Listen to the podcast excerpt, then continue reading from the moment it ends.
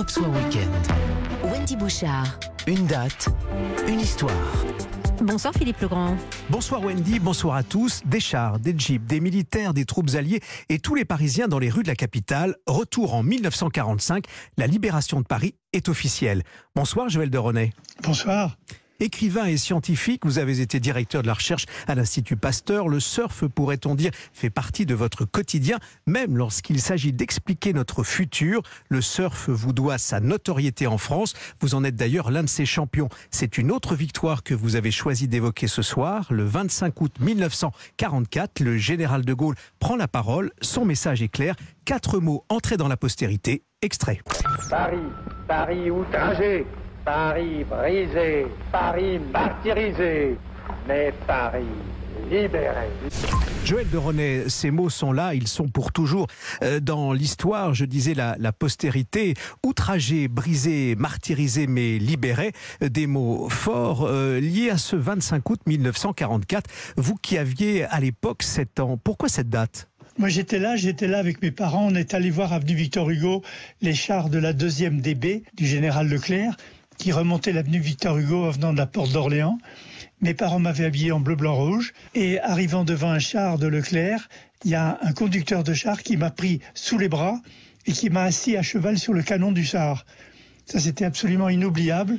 J'ai- fêté l'entrée des chars de Leclerc à Paris le 25 août 1944 à 7 ans. Alors vous étiez avec votre famille, Jo- Joël de René, on l'a bien compris. Quelle était l'ambiance au- autour de vous? Euh, Les Alliés étaient là aussi, vous évoquez euh, les, chars de la DB, mais il y avait aussi, euh, au fond, c'est ce qui a fait partie de la, de la fête, c'est-à-dire que au fond, les armées alliées se sont mélangées. Oui, mais il n'y avait pas que la fête, il y avait aussi des miliciens, comme on les appelait, qui étaient sur les toits du cinéma Victor Hugo, au sixième étage, sur un balcon, et qui ont commencé à tirer sur la foule, ce qui fait que nous nous sommes réfugiés dans des portes cochères, et les chars ont braqué leurs mitrailleuses sur ce, balcon, qui a conservé pendant des années, ça m'a valu beaucoup d'émotions, les traces de balles pour essayer de déloger le milicien qui nous tirait dessus. Est-ce que vous avez aussi, Joël de René, autour de, cette date du 25 août 1944, vous avez le souvenir de ce drapeau tricolore euh, qui a été euh, hissé au sommet de la tour Eiffel par des sapeurs-pompiers? Bien sûr, j'ai le souvenir de ce drapeau, mais j'ai aussi le souvenir des drapeaux que mes parents avaient mis sur les fenêtres de notre appartement du 16e arrondissement.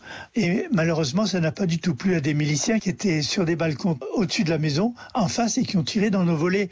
On a gardé ce trou dans les volets pendant des années comme souvenir. On les a entendus tout à l'heure, ces mots du général de Gaulle, outragé, brisé, euh, martyrisé, mais, mais libéré. Ils résonnent encore. Euh, euh, vous, vous vous souvenez d'avoir approché aussi le général? Je l'ai vu à Biarritz quand il est allé place Clémenceau, après la libération. Je l'ai vu de très près. Euh, Joël de René, euh, cette vague de l'histoire nous emmène vers une autre vague, celle d'un livre que vous publiez sous ce titre, justement La vague, métaphore de la vie aux éditions du Cherche Midi avec l'INSEP.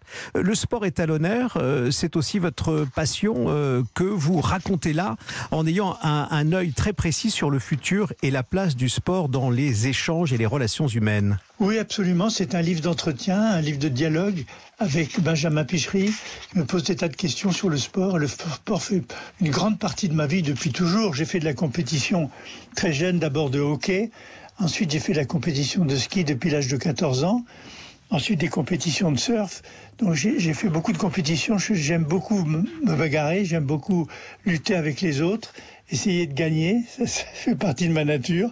Joël de René, dans ce nouveau livre, le, le vôtre, La vague métaphore de la vie aux éditions Cherche Midi, euh, il y a aussi un mot hein, que vous avez en, en commun avec euh, le général de Gaulle, que l'on a entendu dans cette date du 25 août 1944, c'est le mot liberté. Euh, cette liberté-là, vous la célébrez à chaque page, en, en quelque sorte, pour raconter une forme d'énergie sur la vague.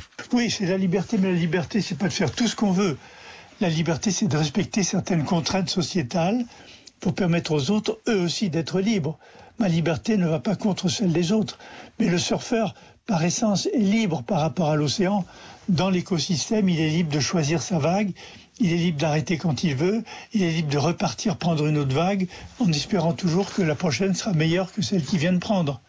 Merci Joël de René euh, de nous avoir raconté euh, votre histoire qui fait écho à la grande histoire euh, le 25 août 1944 et d'avoir évoqué cette autre vague de notre histoire contemporaine avec la vague métaphore de la vie. On va rester allez, sur ce surf et sur la vague. On va la suivre avec cette chanson que vous avez choisie comme un, un refrain pour se dire au revoir.